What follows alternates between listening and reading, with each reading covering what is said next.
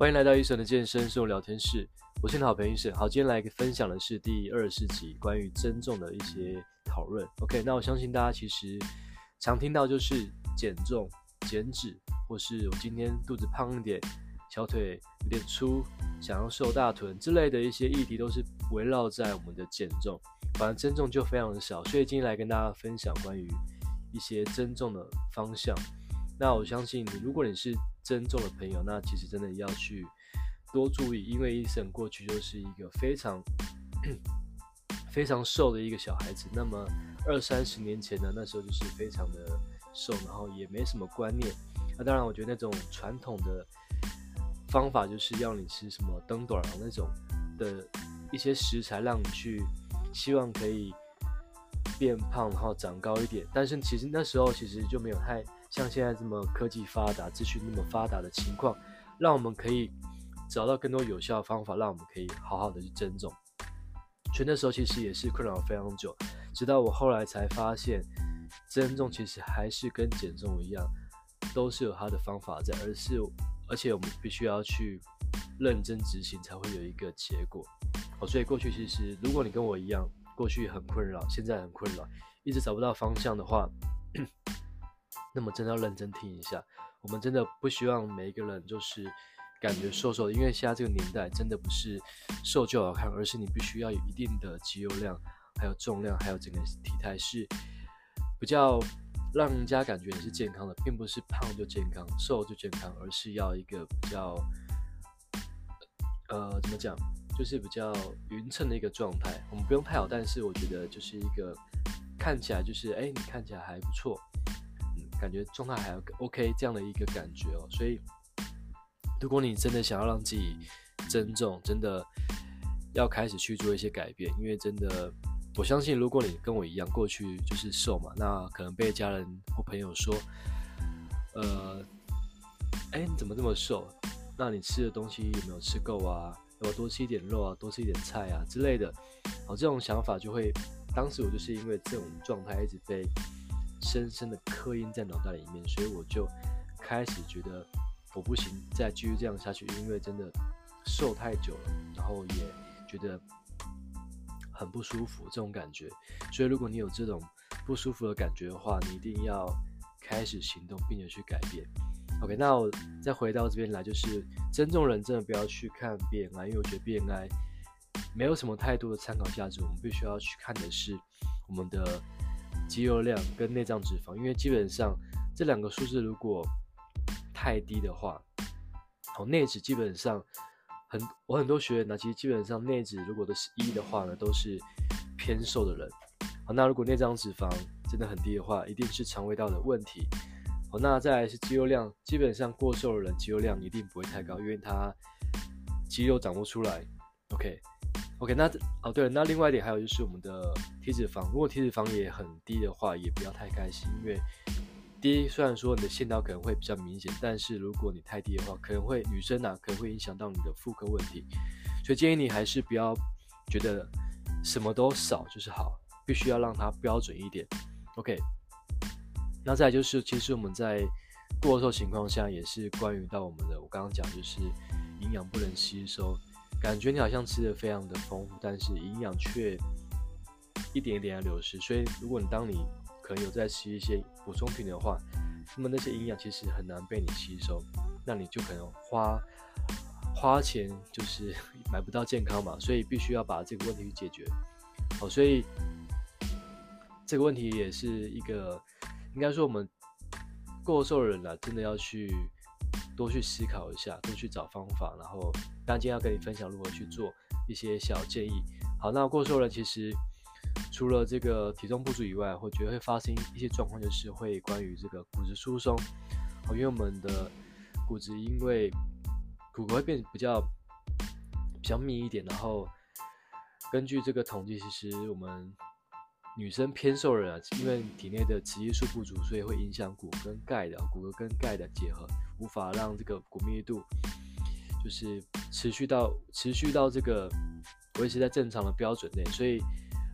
反而会让你这骨密度慢慢的就是降低，哈，比一般人还低。再来是免疫力的下降，也是因为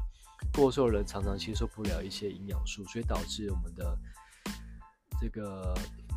蛋白哦，就是免疫蛋白减少，免疫力下降，所以导致我们很容易，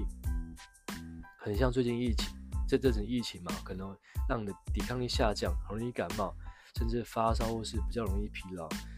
好像这个我刚刚讲肠胃道也是一部分，所以让你的吸收也是慢慢的越来越差。OK，再来就是贫血部分也是会有，好，就是一些一些比较过瘦的人，那因为营养不均衡情况下，在一些营养素的吸收也是本身就吸收比较少。那再就是本身就可能吃比较少人的话，期待也是比较低的啊，基础代谢也比较比一般人低。所以肠胃运动、肠胃的运作比较慢的情况下，胃酸的分泌少，所以导致我们的营养吸收物质的吸收。OK，所以这些都是造成贫血的一些原因。所以呢，必须要去解决。那再就是可能会让我们的肾功能受损，因为过瘦的人其实我刚刚讲体脂肪含量不足，所以导致我们的肾脏缔结组织变得很松，肌肉很弱，所以无法去提供肾脏可以在外就是受到肌肉保护，所以导致我们可能会有肾脏下垂的一些内部哈静脉渗出的一些状况，好可能会出现血尿或是一些腰部的酸痛。所以呢，还有就是有这个皮皮肤比较松弛，因为我们快速减重的人可能会变得很消瘦，但我觉得一般我们这种情况下都是本身就有人瘦，但是我觉得过瘦人就是无法去。拥有太多的肌肉量，所以这也是到后期啊，可能年纪大之后才发现，哎，怎么好像我们的皮脂腺分泌比较少，然后皮肤变得很干，就是因为我们很瘦，然后整个状态是因为年纪的增长而去减少。OK，所以呢，好，这边要讲的是增重失败的人呢，其实会有几个方向要去注意，就是我们常常会发现，我今天好像，呃，应该是这样讲，就是我们常看到很多在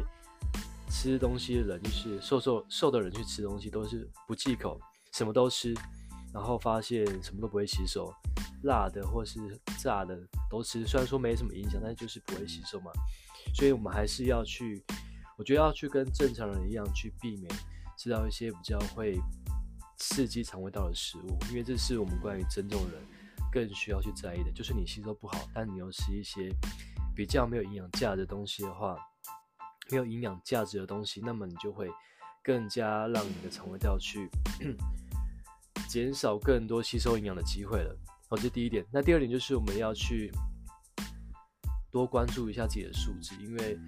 虽然说减重要看数字，但是我觉得增重也要也要去关注一下数字。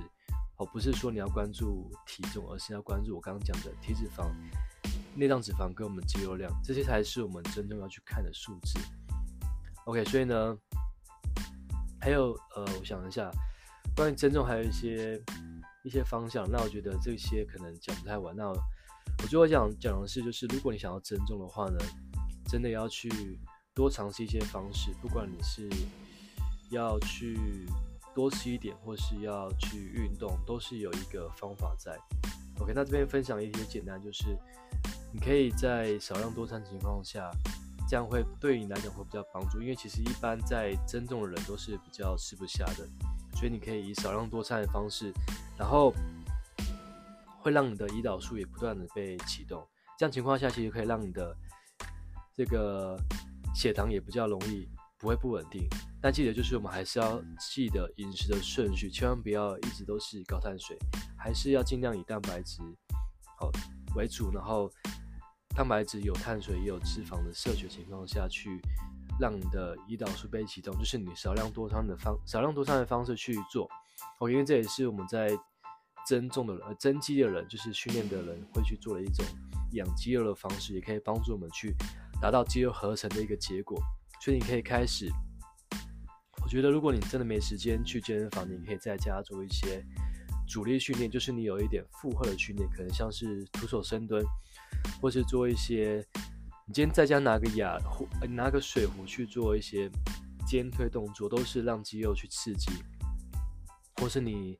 可能搬一点重物，就在家如果有一些重物的话，你也可以去增加一些负荷阻力训练，